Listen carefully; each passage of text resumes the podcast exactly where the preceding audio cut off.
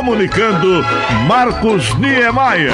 No terceiro episódio da série 100 anos do rádio no Brasil, produzido pela jornalista Carolina Julião para o Momento MPB Podcast Bons Papos, destacamos hoje um pouco da história radiofônica em Minas Gerais sobretudo na capital, Belo Horizonte. Em 1935, o compositor carioca Noel Rosa desembarcava na então jovem capital mineira, à procura de tratamento para sua tuberculose crônica. Boêmio inveterado, frequentador da Lagoinha, bairro da Boemia na capital mineira, em seus tempos áureos, o músico vagava pela noite com alguns amigos de um então importante veículo de comunicação da cidade, a Rádio Mineira, na emissora, Noel chegou a atuar por algum tempo, enquanto aguardava a hora de voltar para o Rio de Janeiro.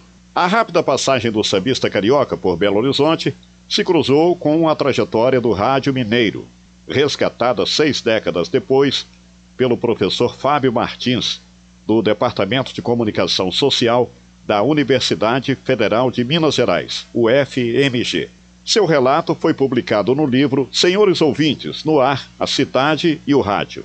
A obra começa com recordações de criança quando ele ouvia os programas radiofônicos ao lado de seus pais, no interior de Minas. Essas lembranças foram importantes para a construção do trabalho. Além de estudar o surgimento das rádios Mineira, Itatiaia, Guarani em Confidência, o autor resgata parte do cotidiano dos belo-horizontinos daquela época, mesclando narrativas de crônica histórica, ensaio e memória. O rádio congregava as pessoas, as famílias. Em Belo Horizonte, por exemplo, quando vinha um cantor, ele era anunciado em praça pública, chegava de trem e ele cantava em público para muita gente, muita gente. Isso tudo promovido pelo rádio. O rádio era o veículo que promovia, que chamava, que conduzia a população. A política também, da época 1930, 1940, 1950, toda ela feita em comícios que eram transmitidos pelo rádio.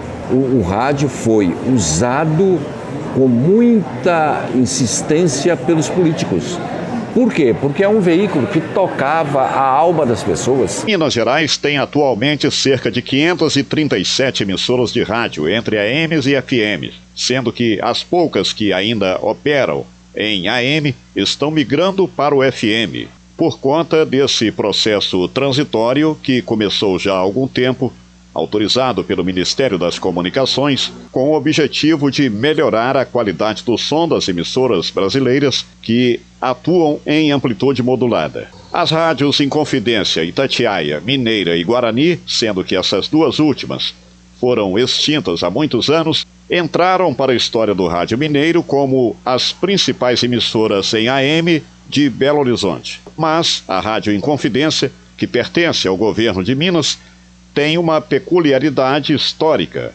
Mantém até hoje o programa mais antigo do rádio brasileiro, A Hora do Fazendeiro. A reportagem é de Ivana Fonseca. Agora, pela Inconfidência, A Hora do Fazendeiro. O programa mais antigo e tradicional do rádio brasileiro. Dona Davina até hoje segue a mesma rotina. Senta-se ao lado do rádio para ouvir o programa que a família inteira acompanhava unida. Desde os 11 anos, ela é fã da Hora do Fazendeiro da Rádio Inconfidência. Quando menina, nossa, como era difícil sintonizar as ondas do rádio. Eu tinha que ligar o rádio numa bateria de caminhão, mas eu não perdi a Hora do Fazendeiro e, e o noticiário, né? Quando a luz do estúdio acende, o show começa. Os apresentadores da Hora do Fazendeiro fazem a locução do programa sempre ao vivo. Hora do Fazendeiro é um programa do Departamento de Jornalismo da Rádio Inconfidência. A radialista Tina Gonçalves, há mais de 30 no comando do programa, conta que já até recebeu proposta de casamento. É, mandou carta dizendo, né, que era fazendeiro e que tinha isso, tinha aquilo, e como eu estava viúva, que tal, e que queria me conhecer pediu que mandasse fotos, né? E foi assim. Transmitido desde 1936, quando a Inconfidência foi fundada, o programa é o mais antigo do Brasil. dicas de agropecuária, variação dos preços da Ceasa, previsão do tempo em todo o estado. A Hora do Fazendeiro inspirou programas que até hoje são famosos na TV. Quem conta é Ricardo Parreiras, que trabalha na rádio há 50 anos. O que, que é o Globo Rural? É exatamente a Hora do Fazendeiro. Eles respondem correspondência, eles vão lá, ensinam, entendeu?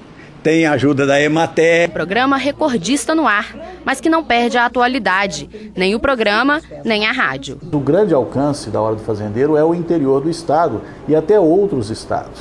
Né? Tradicionalmente, a Hora do Fazendeiro foi feita para o homem do campo, foi feita para a pessoa que mora no interior. E é para ela que nós continuamos fazendo.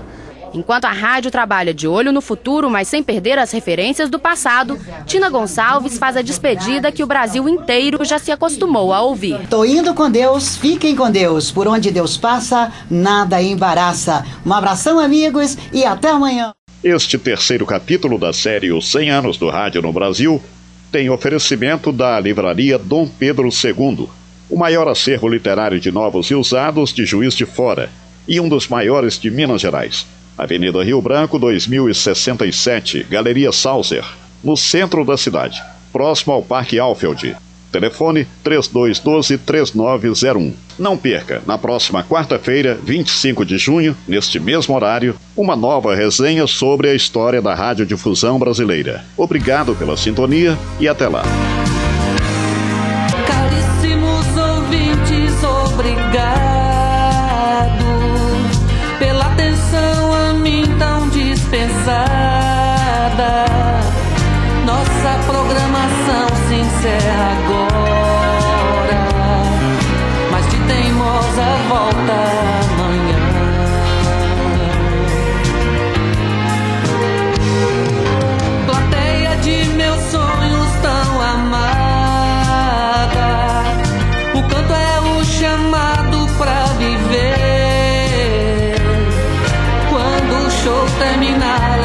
Pra casa. Não deixem que ele morra por aqui. O podcast Bons Papos tem produção de Carolina Julião, apresentação Marcos Niemeyer.